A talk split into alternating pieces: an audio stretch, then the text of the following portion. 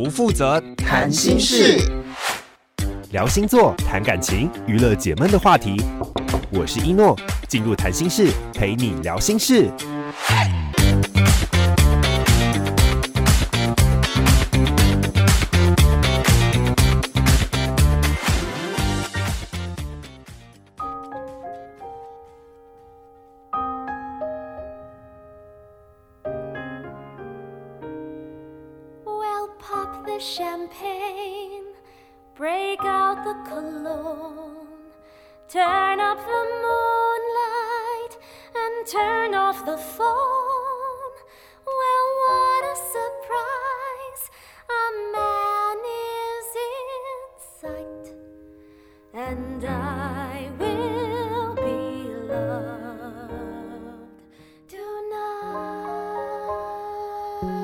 love.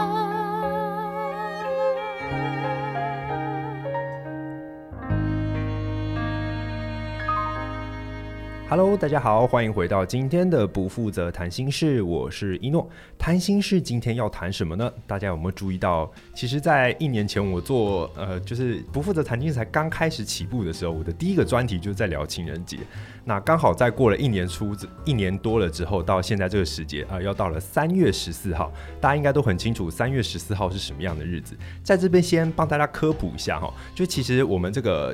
呃，情西洋情人节啊，然后白色情人节这个概念，其实我们是从白色情人节这个概念，应该严格说起来，应该算是从日本那边的概念传过来的。因为在他们那边呢，其实二月十四号是由女生去送给男生那个巧克力或是一些心意的东西，当做那个纪念日。然后，所以到白色情人节的时候呢，其实是男生要作为呃收到心意的时候做一个回礼，所以才有这样的一个传统。那我们在过白色情人节这个同时，我相信就是这个甜蜜的氛围啊，就是不知道大家自己不管是单身的啦，又或者是你现在是正在 ing，又或者是你正要步入呃结婚这个殿堂的时候，你们现在每一个人可能都会碰到不一样爱情的问题。那我们今天呢，可能就想要来针对这一些不同的东西来分享一下大家的看法。那首先先欢迎我们今天的特别来宾五明，一诺你好，大家好。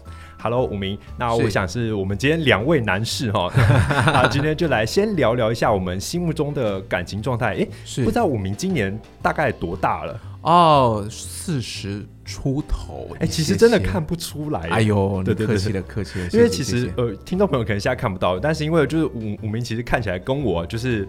我我的直觉啦，感觉上我们的年龄岁数是差不多的。这真是我最近得到最棒的赞美。那所以我本来还差点想要问他说，哎，就是 呃，有没有碰到什么学生状态的感情问题？哎，殊不知是不是有现在的感情状态是？现在的感情状态还蛮稳定的啦，嗯、是稳定执行中，所以稳定执行之中。在长跑几年了？哦，蛮久的哦，这个已经超过十几年了。哇，十几年，那也就是说，长呃，跟女朋友在一起的时间比我还比我现在 比我跟你的岁数还要久哎，有有一点点这种感觉啊，我也也不会演啦。我跟我跟听众朋友说，我现在也已经三十好几了。对对对对，那你才看不出来，你看起来才二十几岁。好，我们可以停止这一方面的那个 互相奉承，对，互相奉承。好了，那其实，在聊到感情这方面，那因为武明已经是一个长跑十多年状态了，是那这一份感情。是你的初恋吗？嗯、还是已经是好几任了？呃，其实也，其实我这方面经验还真的不多，因为现在这段长跑应该算是第三段吧。啊，第三段，对，第三段，所以也不是那个，因为我个人是好像都还算稳定，嗯、都都还算稳定。就是敢问一下，五名是什么星座的？我其实是一个不稳定的星座，我其实是双子座。哦，是那个，就是大家概念里面上好像听起来会。对什么东西都很好奇的那种星座，对对，有点疯来疯去的这样，但哎。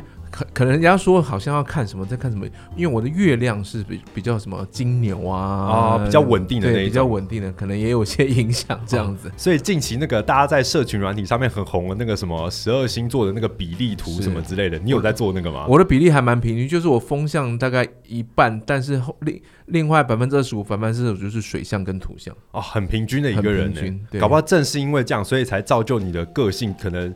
在面对不同的问题的时候比较圆融，然后这一段感情可以走到十年。你好像有点国师的国师的风节目要出来了，哎、欸，但是可能武明不知道，但是我的听众朋友应该知道，就是因为这件事情我在我的节目上说过很多遍，因为我是一个呃，我单身的时间跟你跟女朋友在一起的时间差不多久，对。然后目前呢，也是处于呃呃，叫什么明草待待发掘，是啊，不是明草有主，是明草待发掘的状态。是。那所以严格说起来，就是我个人一诺我的感情状态呢，嗯、是我的时间已经停留在大学的那个时代了。哦。对，所以其实从自从到自从到出社会，现在的这个状况，就是我还没有碰到，就是。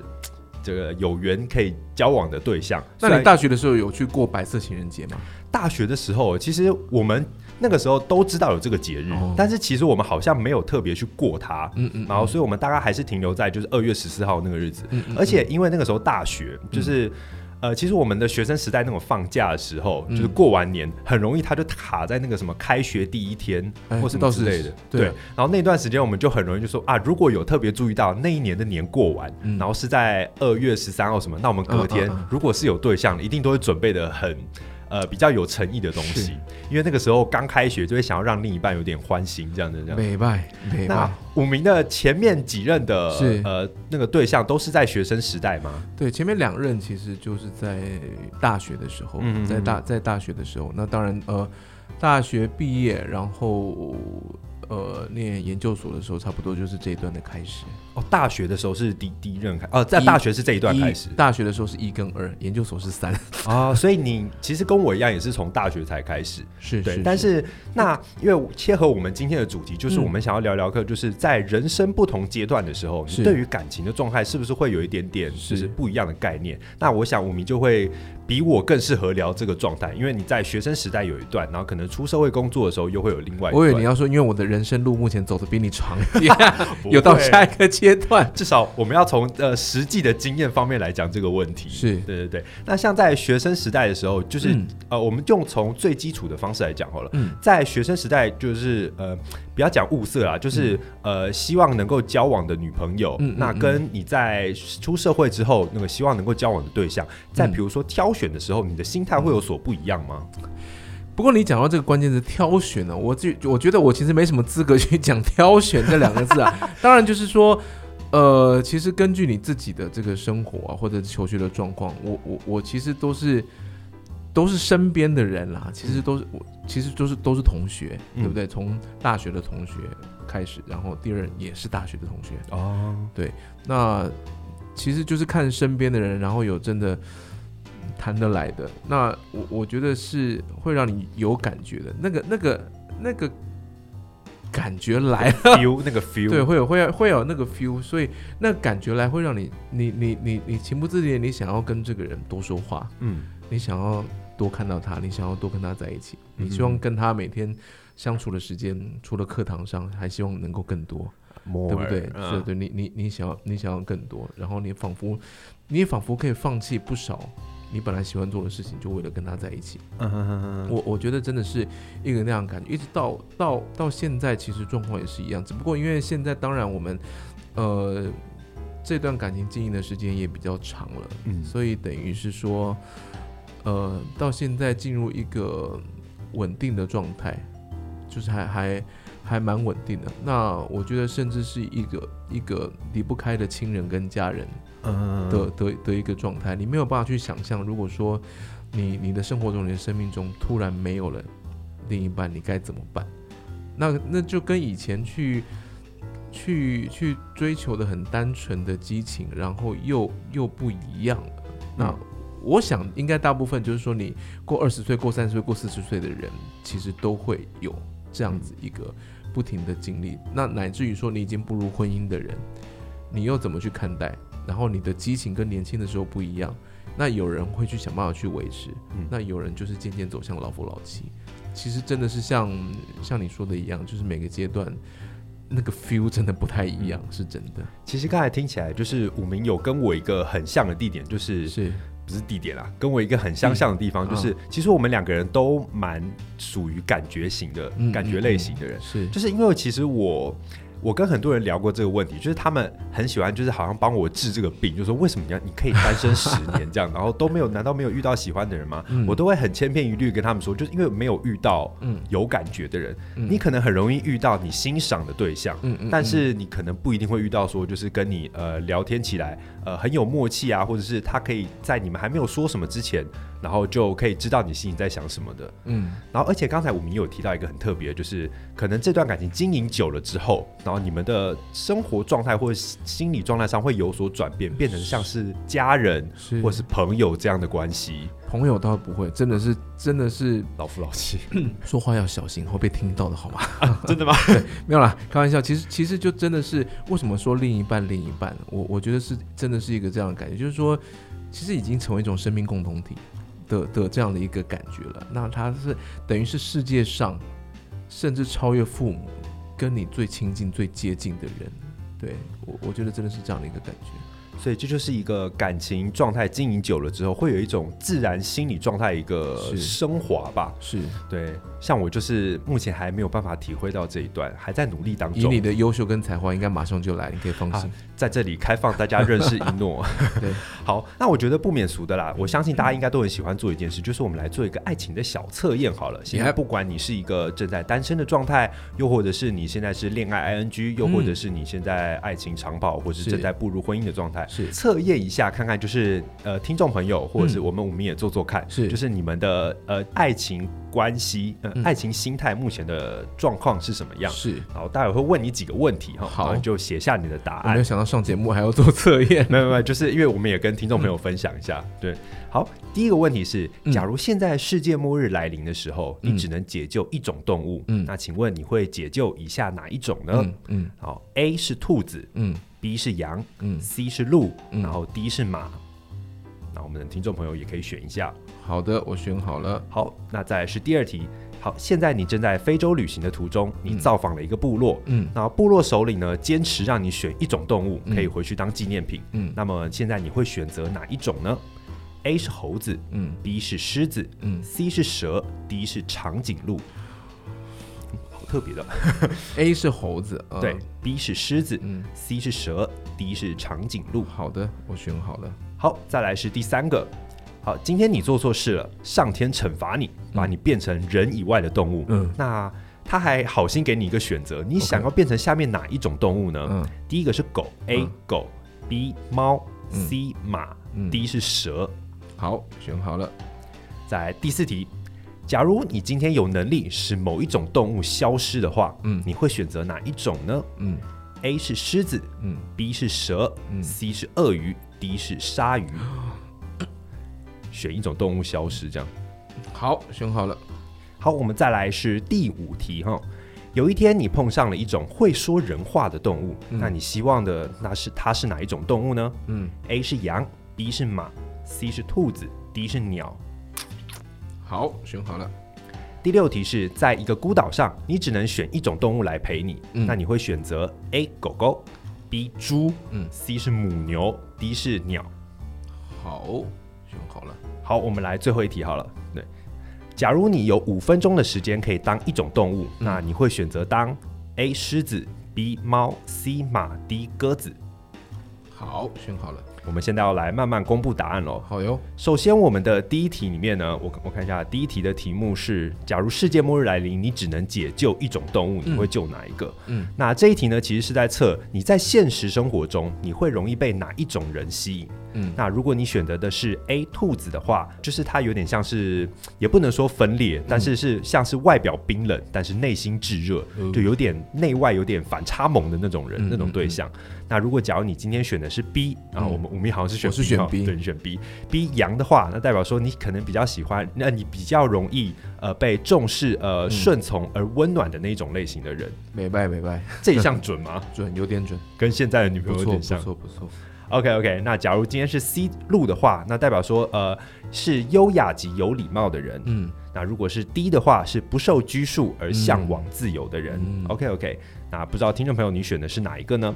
我们第二题要测验的是对你追求的方式是最让你觉得你最容易情不自禁被打动。哦、嗯，那我看一下我们选什么？我选 A，选的是猴子啊、哦嗯、啊，猴子呢就是代表说他用的方式是很有创造性，不会让你感到无聊的。嗯有点需要，就是你的，就是你的人生需要有一点点刺激，这样子，就是有点不一样的创造性。是的，敢问前几任的时候，是你追求对方，还是对方追求你？我感觉我比较有创造性哦，真的吗？哦，我可以理解，可以理解。待会告诉听众朋友为什么会我会这样想哦。好，再来第三个呢，就是你想给你的爱人什么样的印象？嗯，那假如你选择的是 A 狗狗的话，代表说就是忠诚、忠实、永不改变，嗯、就是诚实嘛。嗯那如果你选的是 B 的话，那代表说你是一个有个性的人，对，想让大家觉得你是一个很有个性的人。是，假如你选的是 C 马的话，那代表是乐观的；如果是 D 蛇的话，代表说是可以通融的。其实这里我有点看不懂，因为我选的是 我选的是蛇，但是我不懂为什么是可通融的，不知道它的形容的可以钻洞吗？哦，可以绕来绕去，因为它的身体很柔软，柔软哦，所以会因应不同的状况，可能是这种感觉。这样解释我就懂了。OK，OK，OK。然后再来是第四题，第四题要测试的是你最讨厌的个性，嗯，哪一个会使你与爱人分手？哦，嗯，你选的是狮子的话，嗯，是 A 狮子，你的爱人会因为傲慢自大，表现的像一个独裁者，令你很生气，嗯，蛮直观的，嗯。假如你选的是蛇的话，代表说他会情绪化，很喜怒无常，嗯，然后你不知道怎么取悦他，嗯。假如你选择的是 C 的话，代表说他其实不管是说话或行为，他都有一点无情或直接，嗯、或者是很爱讽刺人，嗯。啊，这种感觉我不喜欢，这种感觉很像我，糟糕，因为我这个我这个天蝎座的人，有时候就是会天蝎座很爱。情不自禁的讲话的很直，忍不住来一句，对？对对对对对对。好，假如你是第一鲨鱼的话，代表说就是他会因为不安全、不牢靠而使你分手，嗯，这样。好，那我们的第五题呢？他想测的是你跟你的，你想跟你的爱人建立的是什么样的一个关系？嗯，那如果你选的是羊的话，代表说你们两个其实不用说太多的话，那你们用心沟通，对方自然就会知道你想要的东西是什么。嗯嗯嗯，那假如你选的是马 B 的话，就是代表说你们可以谈任何的事情，你们之间其实是不会有秘密的。那其实我自己是选择马，因为。哦呃，这个对我来说有点准，就是因为其实我的标准有点像是诚实，是说算是我交往的一个人。虽然我现在只有谈过一次，但我觉得他还蛮重要的，还蛮重要的，算是我的一个那叫什么基本啊，基本条件。然后，因为我觉得这是让恋爱维持长久的一个很重要的一个前提。没错，没错。好，那假如你选择的是 C 兔子的话，代表说。他你希望建立的是一种让你能够感受到温暖的，嗯，温暖的关系，嗯嗯。那假如你选择是鸟的话，代表说你和爱人不只关心现在，同时也关心将来，一种与你一起成长的长期关系。我觉得我选的不错，对我有注意到我们 选择的是鸟，因为也很符合你现在的感情状态。是是，因为刚才前面有提到你们也已经是呃十几年跑了嘛，爱情长跑了。因为第六题哦，他测试的是其实是会不会有外遇，这一题的答案我们先保留好啊，不知道。到时候念到不好的答案，嗯，这集就播不出去了。没关系，我到时候会提供一个连接给我们的观众朋友。好，好，那我们的最后一题是是那个，现在此时此刻你做这个测验的同时，你对爱情的看法是什么呢？嗯，首先 A，你选的是狮子的话，代表说你对爱情是非常的渴望。嗯，只要你想要得到爱情，你愿意为他做任何的事。但是你并不会轻易的坠入情网，嗯，对，所以就是你会努力的追求，但是你可能想要达到的东西是很完美的，很 perfect 的那种。假如你选择的是猫的话，代表说你非常自我为中心，认为爱情对你是可以轻易得到和放弃的东西。这个心态好诡异，就是好像怎么听起来就是好像你可以不需要爱情啊，那你干嘛要？做这件事情。就觉得可能这件事情对他来说并不是一件那么重要的事情，但不是说他不要啊，哦、所以可能选这种的人应该很有可能是单身汉，黄金单身汉，爱情的骗住，对对对对对对对，玩家了玩家。好，再来是 C，如果你选的是马的话，代表说你不喜欢被固定的关系绑住，哦、你想要处处留情。那再来，如果你选的是 D 的话，代表说你认为爱情是两个人互相的承诺。嗯这题绝对可以录，因为五名选择是第一 对，我看到了，因为所以你们刚好，我觉得你你的选择都很符合这个测验以下来的脉络，就是因为你们已经走在一个爱情长跑的路线上，是，所以呃，互相都会有一种默契在，然后也可能渐渐的要互相就是呃，未来要对两个人做承诺的时刻。是的，好的。为什么今天要聊这么多有关爱情观的东西呢？嗯、那其实我今天邀武明来，我还没有跟大家讲，就是他的抬头，他的 title 是什么？那其实呢，他是我们今年呢在三月三月初就已经是已经开演的一出戏，那叫做。I love you, you're perfect. Now change，有点长。对，因为这个这个名字非常长。那我每次我习惯已经在网络上把它称作叫做 LPC。对对对，它是一个有关于爱情的音乐剧。是的。那他是我们这一次这出戏的制作人。是的。我们的听众，给我在里面掌声一下。好，那所以呢，我们现在就来聊聊这出戏哦，是，因为其实它已经是一个一九九六年开始演的百老汇的音乐剧，是，所以其实它是从国外传进呃传到东洋这边来的，对，等于是我们已经跟纽约呃去谈谈了这个版权，然后拿了原版的这个剧本啊跟词曲，然后再用我们的方式做出属于我们的版本。嗯嗯嗯，那其实这出戏在我们呃像一诺我这种比较喜欢看戏的人的心中，它其实已经是非常有名的经典剧了。是是，对，然后因为尤其他又讲爱情的这种东西，就很容易吸引到观众朋友。很多听众朋友可能平常并不是很经常去进舞台呃去看舞台剧，对对，去进场剧场去看舞台剧。那所以呃我们可能还是可以请我们五名跟大家再稍微简单介绍一下这出戏主要到底在讲什么爱情的东西呢？这出戏很有意思哦，那它其实并不是一个完整的故事，而是它是由二十段小故事来去组成的，嗯、然后用四个演员两男两女来演，所以他们在二十个段子里面，每个段子都有不同的角色，他们去走不同的故事，很辛苦，所以这四个人他整出戏他们要演超过五十个角色，哇，对，在这个二十个故事故事里面真的很很辛苦，然后要很厉害很厉害才能演。那再来是，它大致上按照人的生命的时间轴。然后来去讲你的一生之中跟爱情、跟婚姻、跟家庭有关的事情，当然是以爱情为主。所以你可以想，他是从年轻的时候，你第一次出去约会的年少状态，年少轻狂的时候，然后开始讲起，然后讲说啊，你你你你带男朋友女朋友回家的时候，一个什么样的感觉？然后慢慢的，可能要跟这个人开始论及婚嫁了，是什么样的感觉？然后他中间，他的整个戏的中段就是结婚。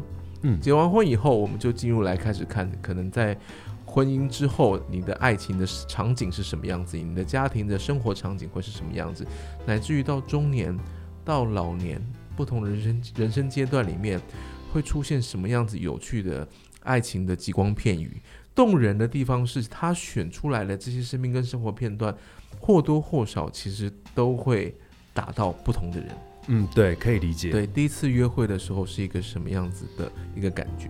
那当一个这个，当两个人那个两个人约会，然后没话题讲的时候，会是什么样的感觉？或者当约会的时候，男人就光那个一直在讲他喜喜欢的东西。啊、哦，我跟你讲，我超喜欢 NBA 的，NBA 怎么样？然后一讲，然后女生根本就没兴趣，陪笑，只能陪笑。那又是什么样子有趣尴尬的场景？嗯、或甚至到。结婚的时候，他会用一些很戏谑的方式去问，就比如说在教堂里面已经是婚礼了，结果那个伴郎还问新郎说：“你确定你要发誓吗？你要确定哦，结了婚以后那个家务你要负责干到底哦。” 然后一边伴娘跟跟新娘说：“你确定你要你要发誓要结婚后，你这个誓发下去之后，他的家人就是你的家人哦。”哇，这个在现在的那个环境，很多女生对。都觉得这是开始毛骨悚然的开始。是，然后或者是到到了这个婚姻之后，您生了孩子之后，然后你的那个老同学来，爸爸的老同学来拜访他，发现你怎么变了个样？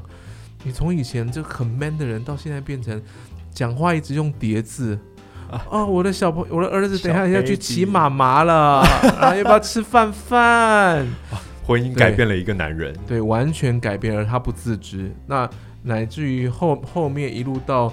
中年，当你跟你的另一半度过了三四十年之后，有一天，只是一一天早上，你突然边吃早餐边抬头看他的时候，你突然在想，这三十年过去经历了那么多，如果说我今天没有那么爱他，我可以去找很再再去找个年轻的马子，然后我们经历那么多激烈的争吵，我他一再的反问自己，我是不是不要那么爱他比较好？但是辩证完之后，这首歌的最后结束是说不。我就是应该要这么爱他，那乃至于到老年的阶段，就是一对已经彼此都已经丧偶的男女，在他们朋友的告别式上相遇，然后居然就彼此搭讪要出去，要要要出去，然后要要能够一起，诶，发现彼此都还蛮合适，他们就出去，因为他们在讲什么？他们在讲说，最后讲很感人，我觉得他们最后讲说。我死了以后，我要埋在我老公身边。然后另外一个人说：“当然，我死了以后要埋在我老婆的旁旁边。”嗯，可是我们两个现在还活着，我们还能够付出很多。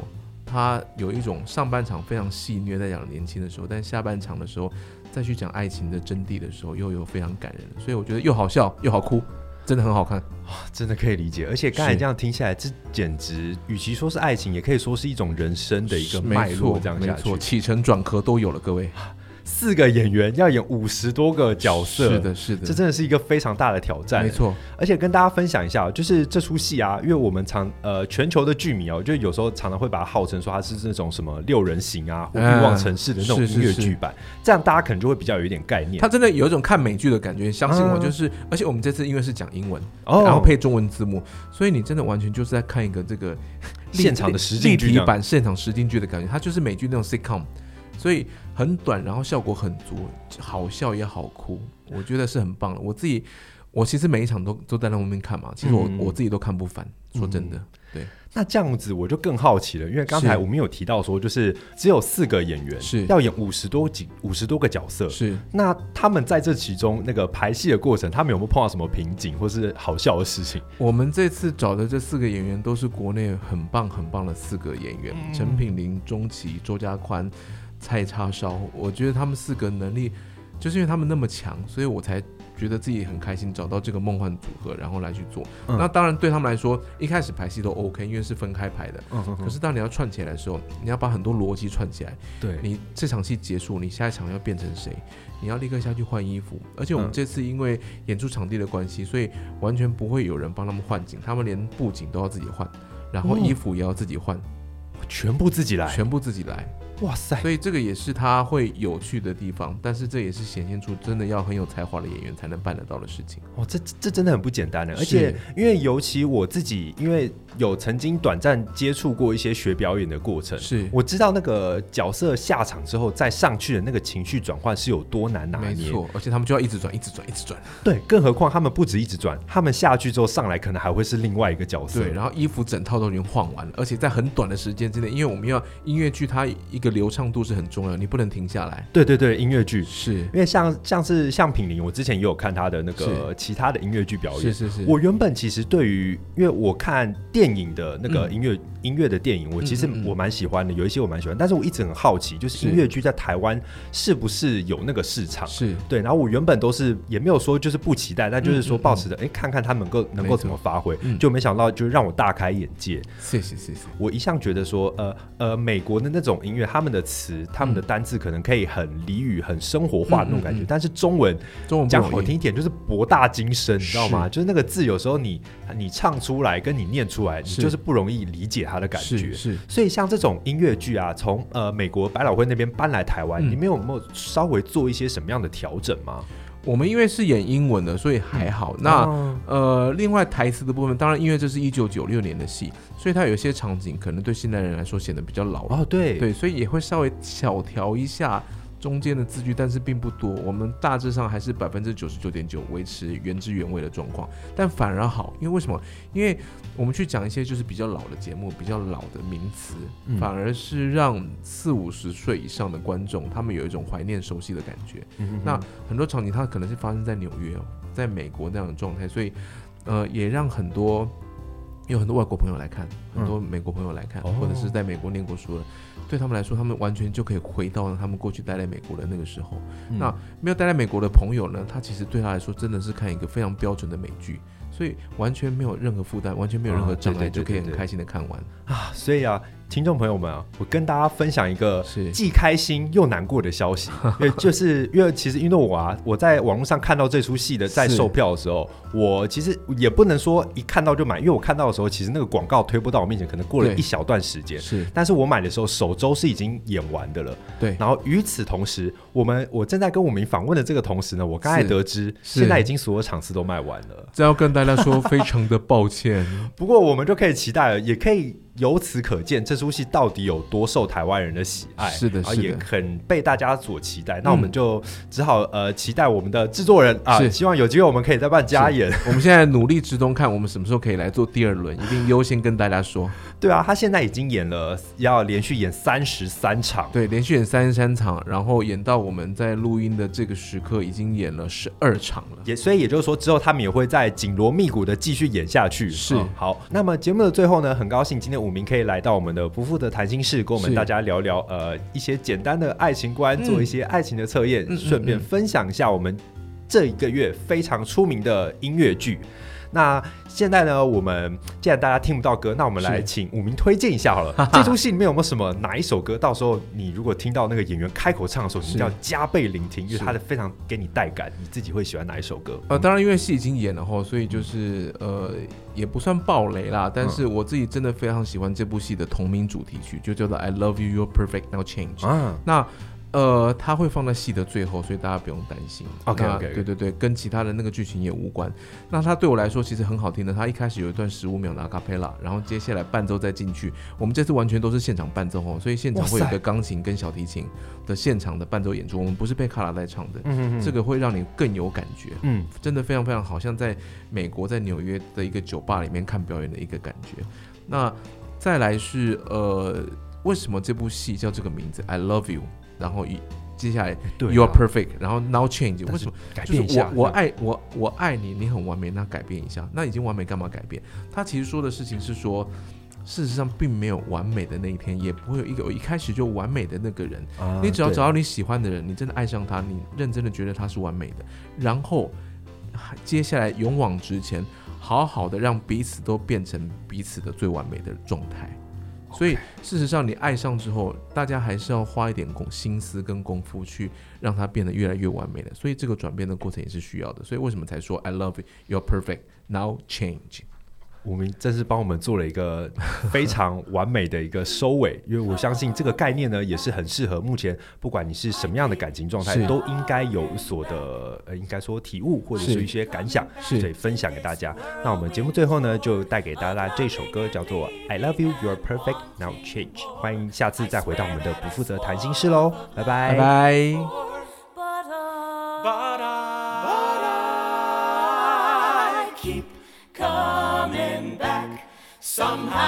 keep coming back.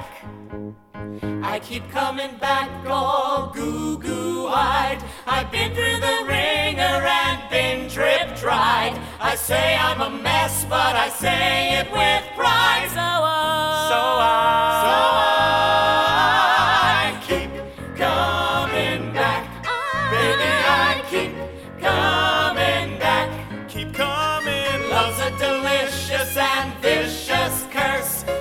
you hit bliss, then you hit reverse. Well, if love's a disease, baby, get me a nurse. Cause I, cause I, cause I, I keep coming back. Oh, I keep coming back. I keep coming back in this lovesick mess. I dive back in this reckless joy. I thrive. I hereby concede what I need to serve.